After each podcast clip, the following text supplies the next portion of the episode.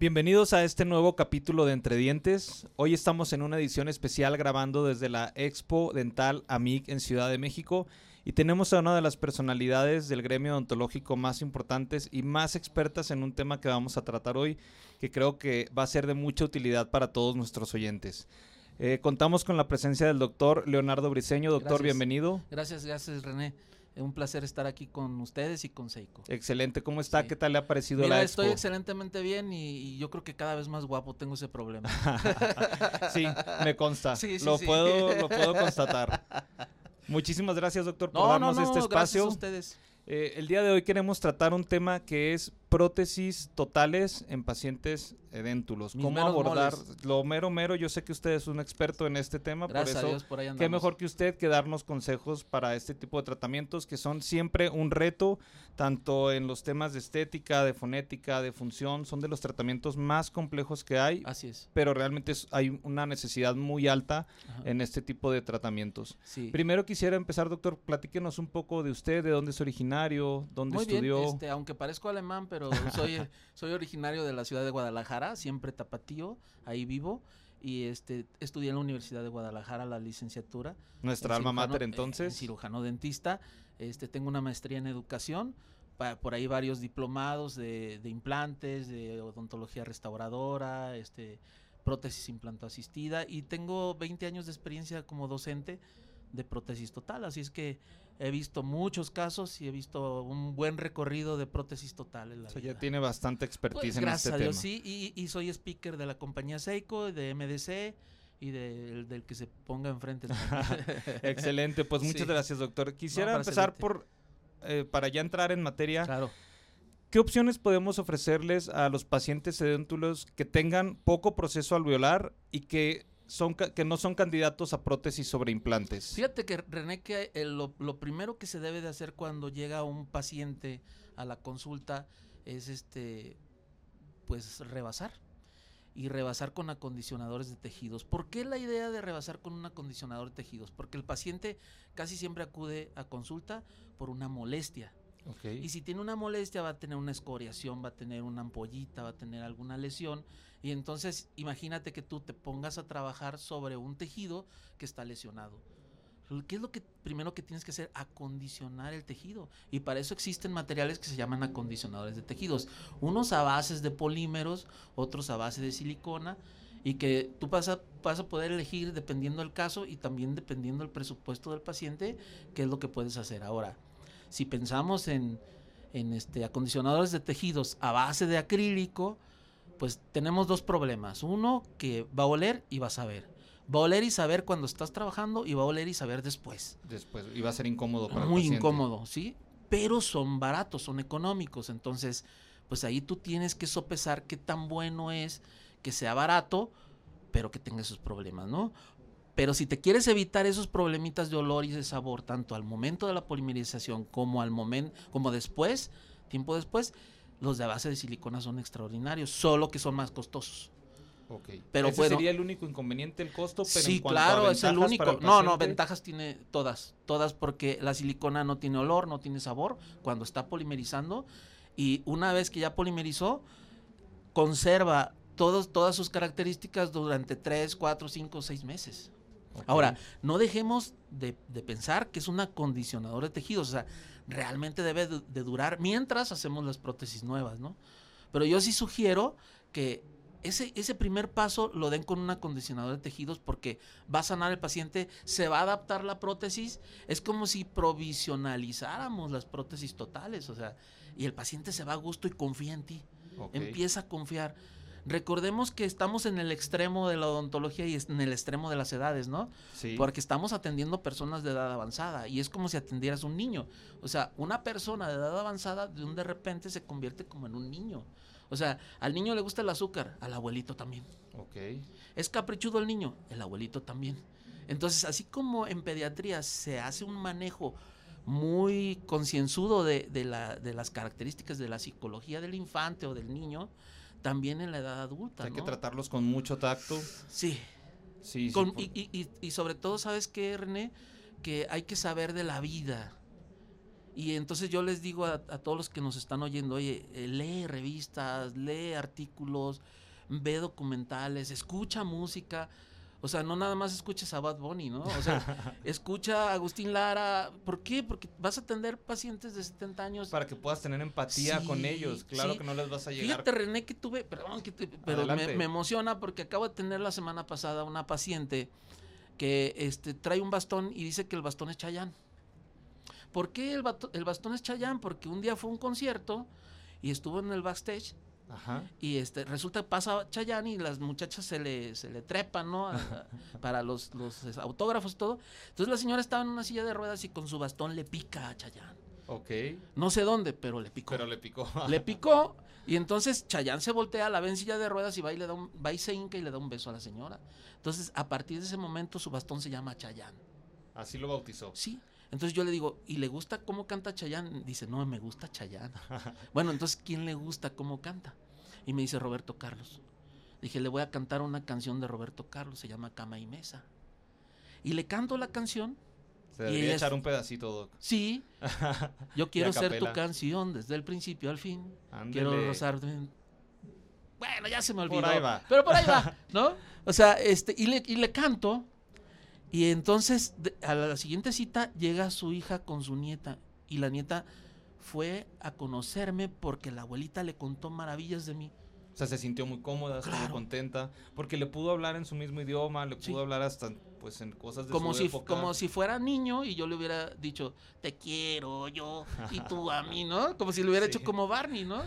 ¿Por qué? Porque te haces empatía, ¿sí? Haces rapport con el paciente y te lo ganas.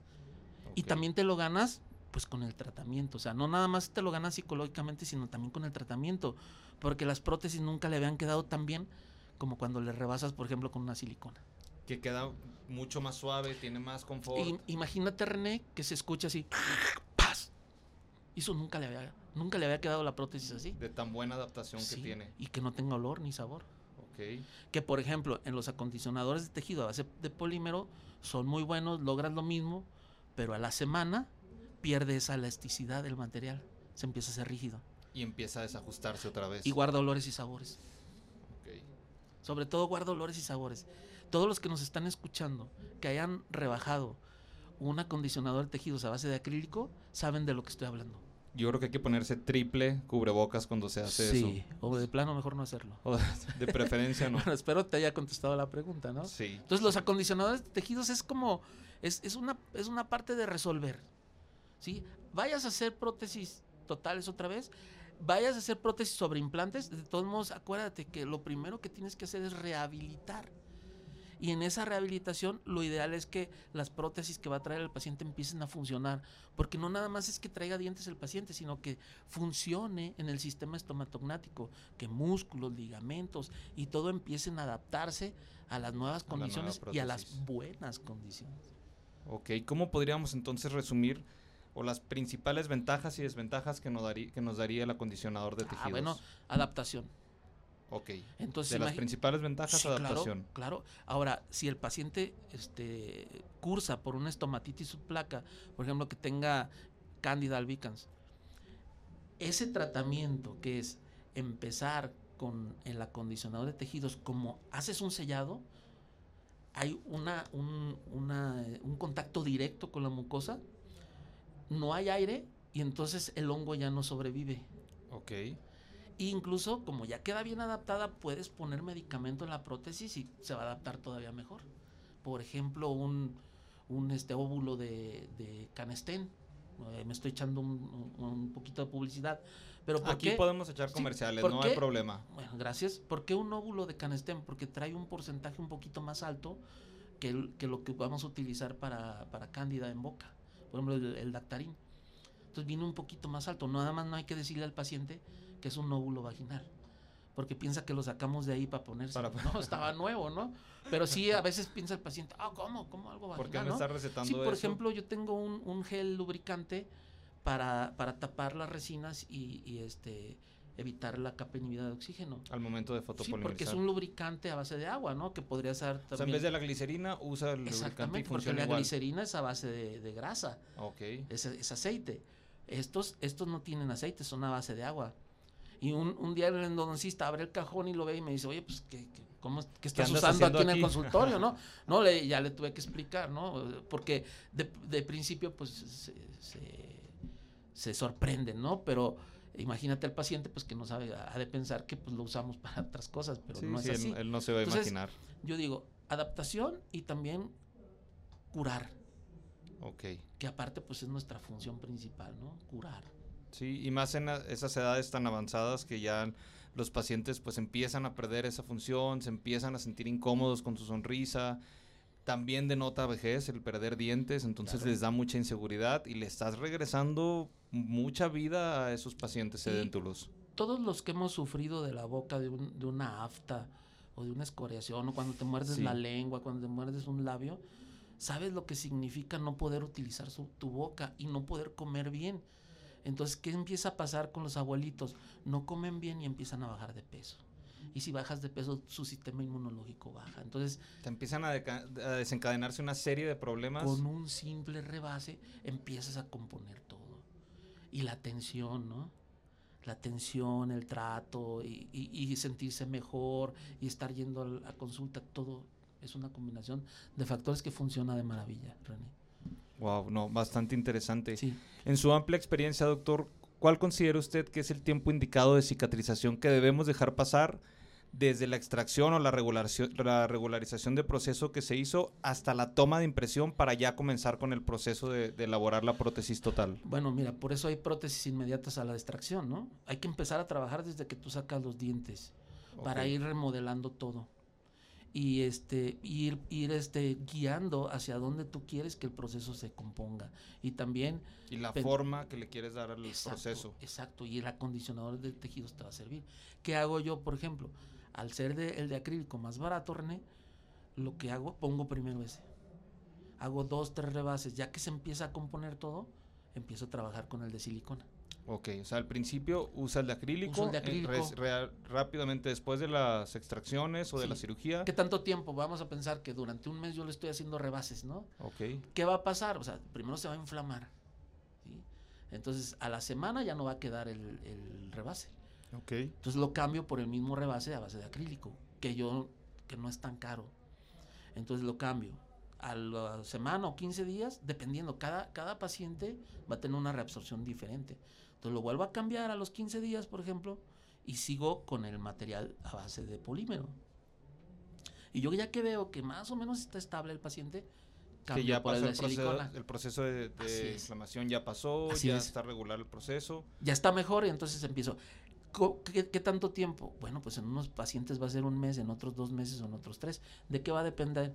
Si tiene cardiopatías, si bajó de peso o no, si tiene diabetes, si tiene hipertensión, Todo de eso va a determinar el tiempo. osteoporosis, osteopenia. Todo eso va a depender del tiempo en el que yo voy a trabajar. Es más la observación clínica que tenga y estarlo viendo cómo va avanzando el paciente. Lo normal es que empieza a comer mejor y entonces este todo se empieza a mejorar. Por consecuencia, en cuanto ya el paciente tiene su prótesis, todo tu sistema de salud empieza Sí. a mejorar. ¿Cuándo vas a poner prótesis nuevas? Pues cuando tú ves que el proceso está regularizado, que tiene Ok. un buen contorno, que tiene que no tiene este zonas filosas, que no hay protuberancias, que no hay socavados. Aproximadamente al- a qué tiempo, vamos a suponer un paciente relativamente sano que no tiene cardiopatías o que no tiene alguna enfermedad sistémica grave, ¿al cuánto tiempo de la cirugía ya puede usted considerar en hacer la a los toma de seis impresión? meses. A los seis meses, A hay los que seis esperar seis meses. meses. Durante esos seis Sí. meses sí estuvo trabajando entonces con los Estuvimos rebases. trabajando, sí.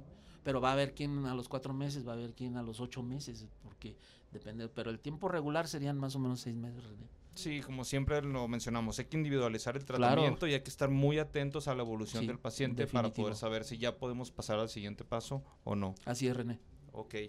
¿Cuánto considera usted normal para que los pacientes se adapten a una prótesis total?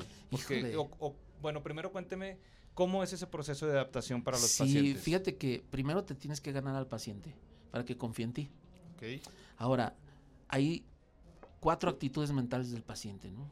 El paciente indiferente, el paciente histérico, el paciente que, que- es filosófico, o sea, que te entiende todo, pero imagínate la combinación de factores, ¿no? O sea, un paciente histérico y indiferente. Un paciente histérico, indiferente y exigente, ¿no? Uf. O un Que a paciente... esas edades suele pasar. Nos vamos volviendo con la edad Claro. un poquito más ideáticos, un poquito más René, tercos. imagínate que tú, bueno, ojalá y llegues a esa edad, ¿no? Que tengas 80 años, ¿no? Ojalá. Sí, ojalá, sí, ojalá. Que tengas 80 años, ¿no? Y este, tú, tú a lo mejor ya vas a estar solo viviendo porque ya a lo mejor ya tu pareja pues ya no existe, X, ¿no? Pero ya estás solo. Ciclo de la vida. Sí, y entonces tu, tu nieta o tu sobrina dicen, ay, pues, pobre René, no, no trae dientes y hay que mandárselos a hacer. O sea, tú ni en cuenta. Tú así comes ya. Ya acostumbrado Sin a dientes, los dientes que tengas. Lo que pasa es que como va a haber una fiesta y te van a tomar fotos, todo el mundo le interesa que salgas en las fotos con dientes, ¿no? Ok. Entonces ese paciente es indiferente porque realmente no le interesa, pero lo llevan. Y entonces lo empiezas a atender y de ser indiferente se hace exigente. O sea, de no porque se ir, chiquea, ahora que ya está ahí, ahora lo quiere súper bien. porque se chiquea. Entonces ahí cambia por completo la rutina de la prótesis total. Ok. No, no podemos saber en qué momento, ¿sí? Ya le ajusta la prótesis, está bien. Eh, por ejemplo, yo hago mucho y se los recomiendo, algo que hacen los sastres, que se llama reparación de gancho. ¿Cómo es eso? Ver, Ah, no sé. eh, Mira, René, como cuando eres muy latoso como cliente y llegas con el sastre y le dices, oye, mira, mi saco, este, pues como que no me ajusta, como que le veo las sombreras muy grandes y como que lo, me lo, me lo cincho y, y este, me veo muy panzón y, y entonces el sastre te dice, mira, yo te lo voy a arreglar, ¿no? Te voy a cortar aquí, pero lo voy a casi a desbaratar, vente en 15 días. Agarra tu saco y lo pone en un gancho. Y dura 15 días colgado en el gancho. Y no le hace nada. Sin hacerle nada. Pero como tú eres tan sangrón, ¿eh? él, tú llegas a los 15 días y él te dice, no, lo tuve que desbaratar, casi te lo volví a hacer. Póntelo. Te lo pones y, wow, ahora sí me queda muy bien. Ahora sí está perfecto. Yo lo he hecho con los pacientes. Cuando detectas que es un paciente que, que, que te quiere incluso irritar, que te quiere molestar, porque él, él va, va a la fuerza contigo. Va molesto. Va molesto, y se entonces- desquita pues con el que esté ahí. En ese caso, el le dentista. sí, le digo al asistente, tráeme el fresón alemán, porque a los abuelitos todo lo que es alemán es bueno, ¿no? Les encanta. Entonces, sí, tráete el fresón alemán y luego prendo el micromotor y un montón de ruido, ¿sí? Y le digo, oiga, pues es que casi lo desbaraté y lo volví a hacer. A ver, póngasela. Y me dice, ahora sí me quedó. Y está exactamente Está igual, igual. que cuando No se lo había hice nada. probado. No le hice nada. Y es cuando tú detectas que, que el, Buenos el- tips, ¿eh? Sí, que el paciente, o sea, te está dando lata. Nos pasó en la universidad, imagínate, René. Iban por el abuelito al, al, este, al asilo. Ok. Le daban de desayunar. El muchacho traía un Audi. El paseo, ¿no? Y luego la universidad estaba ya por el OmniLife. Lleno de vegetación muy O sea, un paseo bonito para el abuelito. Digo, Un super paseo. Y aparte le daban de asilo. desayunar, ¿no? Se la pasaba toda la mañana ahí y todavía lo regresaban. ¿Tú crees que no quería que todas las semanas le hicieran lo mismo? En el momento que le dijimos, ya acabamos, dijo, no, pues No me quedó. No me no quedó. ya no me queda. Así es, ¿no? Necesito que me sigan trayendo. Es como cuando vas con tu abuelita y te dice que no tiene dinero, nunca tiene dinero para que pues, sigas yendo a llevarle, ¿no? Ok. Oye, no tengo nada en el refrigerador, es capaz de regalar todo lo de ahí para que tú se lo llenes otra vez y vuelvas a ir, ¿no? Ellos Porque agarran sus tácticas. Todos tenemos una tía, un abuelito, una abuela o nuestra prop- propia madre que nos hace eso, nos la aplica, ¿no?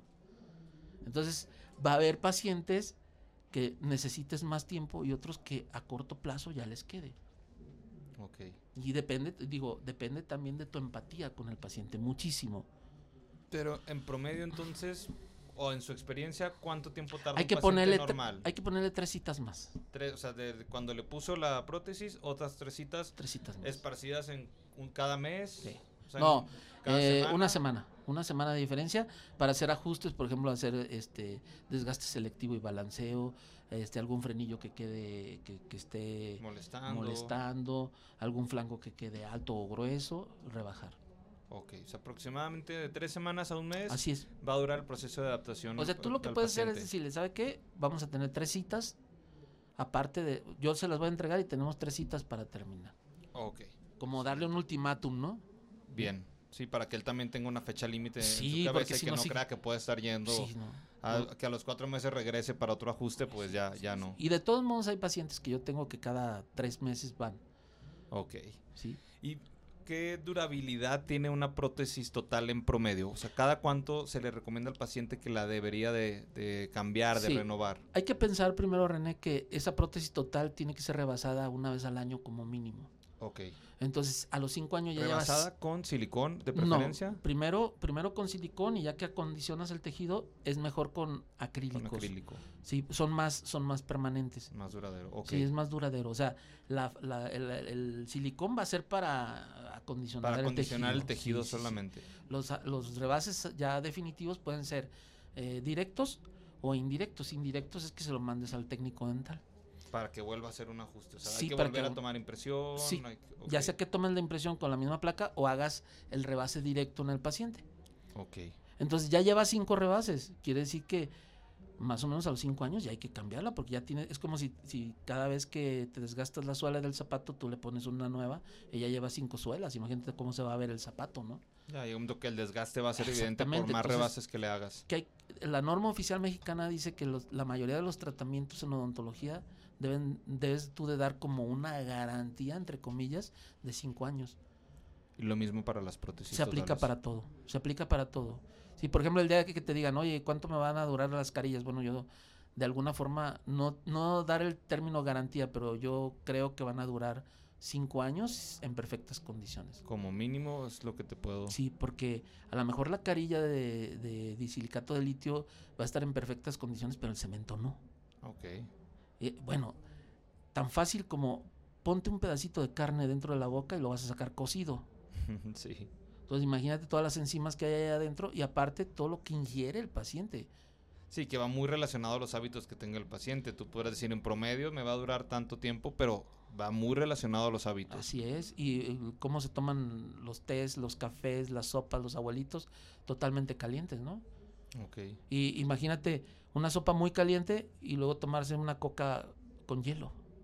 Es el, el cambio de, De temperatura tan fuerte y cómo le va a afectar a la prótesis total, ¿no? Cómo fue hecha la prótesis total. Y bueno, eso me lleva va relacionado a Sí. qué indicaciones o cuáles son los cuidados que debe tener el, el paciente, el, el adulto mayor, con su prótesis.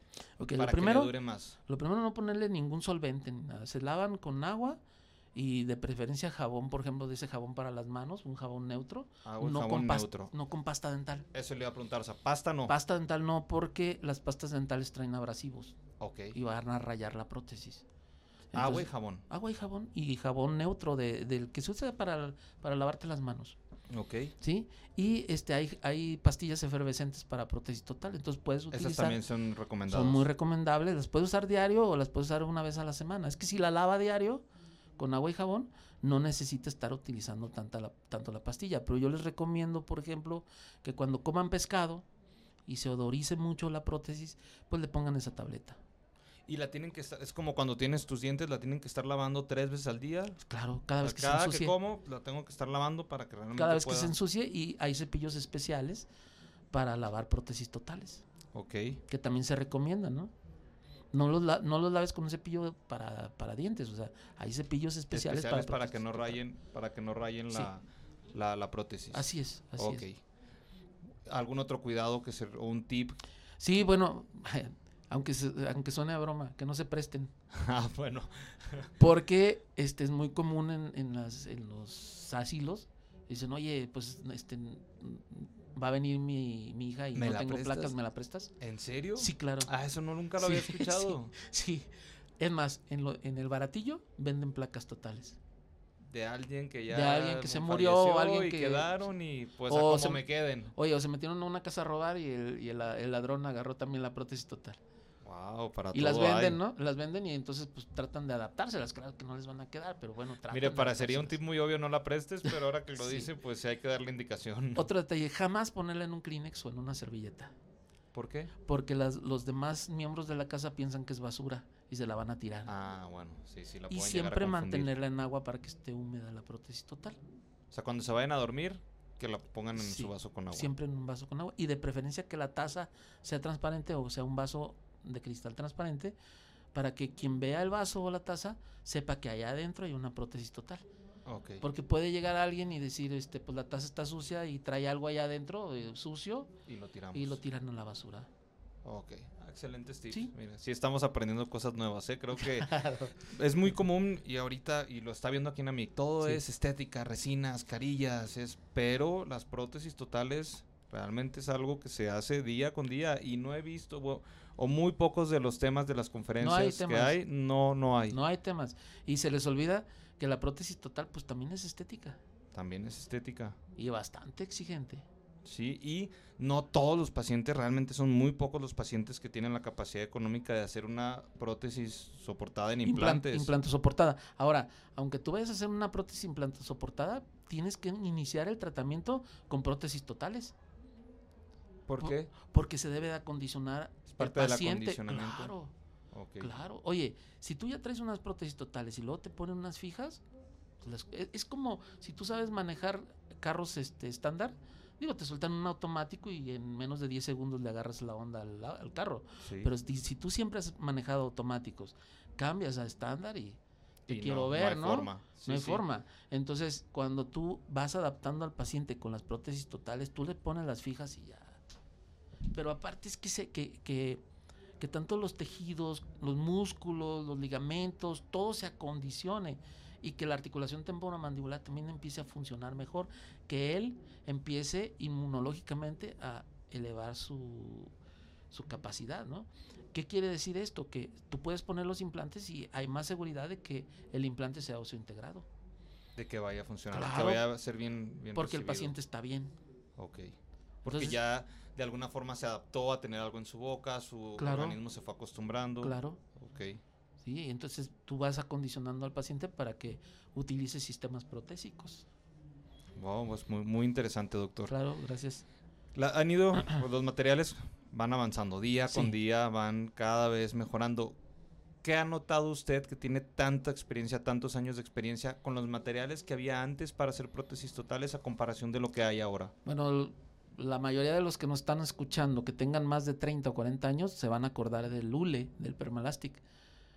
Era un, un este, mercaptano, un polisulfuro, que olía muy feo.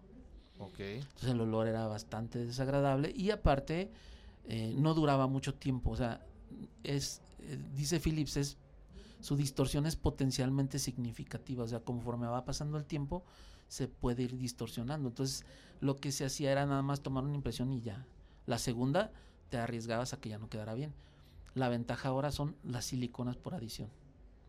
Y por ejemplo, hay un caso muy específico que es Honeygoon, que tiene una característica reológica, recordando que la reología es la ciencia que estudia el comportamiento de los materiales fluidos, tiene un comportamiento reológico que te, te retarda tres minutos, la, por ejemplo, la silicona por adición este, de cuerpo pesado, como la masilla. O sea, tienes tres minutos para trabajar. Para Eso es trabajar. formidable, sí. Pero aparte son más tixotrópicas. O sea, tú las, las colocas en boca y no escurren. No se escurre, o sea, se mantiene en su lugar, pero Así sí es. tienen la capacidad de, de penetrar. En de cuanto tú presionas o, o, este, o vibras, el material fluye rapidísimo y se impregna más en los tejidos. Entonces tenemos un material con mejores condiciones que los demás. Doctor, ¿con qué consistencia de los silicones por adición recomienda usted tomar la impresión final para una prótesis total? Mira, René, definitivamente que es con una sola consistencia, o sea, las impresiones deben de ser monofásicas, pero podemos utilizar las consistencias también de una forma más inteligente. Por ejemplo, donde haya más tejido blando, que es que haya menos hueso y más mucosa, silicona eh, por adición, pero ligera. Ligera para que no vaya a modificar Para que no se o mover el Exacto, tejido blando. Exacto, René. Y en los casos donde consideremos que hay un buen proceso y casi todo esté normal, con este consistencia regular. O también en algunas compañías se le llama monofásico, Monofásico. que es con, en una sí, sola hay impresión. algunos silicones que sí tienen los monofásico, pero en el caso de que el silicón que usen o que estén usando Sí. no tenga monofásico, con la consistencia regular. Con la consistencia regular. Y en casos muy, muy extremos, pues con pesado. ok. Pero casi, yo casi no lo uso el pesado. Prefiere monofásico. Sí, y eh, que sea regular en casos normales y en casos con muy, pro- muy poco proceso, eh, este ligero. O donde haya retenciones. ¿Qué retenciones podemos tener en un proceso? Es lo que iba a preguntar, ¿qué tipo de retención puede haber en Torus. un paciente que no tenga dientes? Torus. Torus y Torus muy exostosis. pronunciados. mejor con ligero, porque es más fácil de retirar en- de la boca. Ok. Bien. No, pues muy interesante, doctor. Ahora sí Bueno, que bueno que hoy sí aprendí muchos tips nuevos. Muy bien. Ya para cerrar, para Sí. terminar con esto, ¿qué consejo le daría a los dentistas jóvenes? Porque también Sí. hay muchos estudiantes que nos escuchen en relación a su a cómo se aproximan a, a los tratamientos de prótesis totales, que no le tengan miedo, que o cómo se pueden ellos empapar más Mira, para poder. que le tengan mucho miedo a todo, pero que lo enfrenten. Ok, Sí, yo recuerdo mucho al, al Chapulín Colorado, ¿no? Este era muy miedoso, pero siempre se enfrentaba a todo. Y, y este sí debes de tener miedo porque el miedo te hace capacitarte más, o sea, te hace estar alerta. estar alerta y hacer las cosas con Sí, cuidado. pero debes de enfrentarlo. O sea, el miedo también te puede paralizar y echarte para atrás. No, que te dé miedo y te enfrentas. Excelente. Ahora, en prótesis total es muy importante ganarte el al paciente. Entonces, estudiar un poquito más, sobre todo de, de cultura general. Cultura general y de cosas de otra época. Me gustó Sí, mucho lo que mencionó de tener empatía con pacientes adultos. Sí, Y aunque no sean doctores, también tener empatía con las personas de edad avanzada, Claro. que no irlas dejando relegadas. sí, sí, y saber, saber, por ejemplo, de, de geografía, de geofísica, de, de este cosas de la revolución, cosas de, de los cristeros, de historia, de historia mundial, de música muy importante, ¿no? Escuchar de todo tipo de música. ¿Te sirve a ti?